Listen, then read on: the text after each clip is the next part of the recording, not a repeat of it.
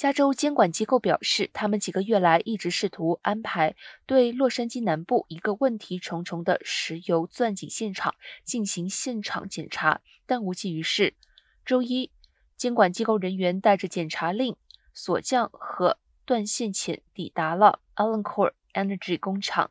工厂于2009年从洛杉矶首次租用设施以来，引发了各种问题。附近的居民们几年来一直抱怨，该工厂散发有毒烟雾，让他们流鼻血、头疼和哮喘等呼吸系统问题。周一的检查源于2019年9月的一份报告，当时美国环保部地质能源管理部门表示，发现了井口气体泄漏。监管机构命令工厂永久封堵该地区的21口油井。春其废弃的该设施并没有妥善维修这些油井。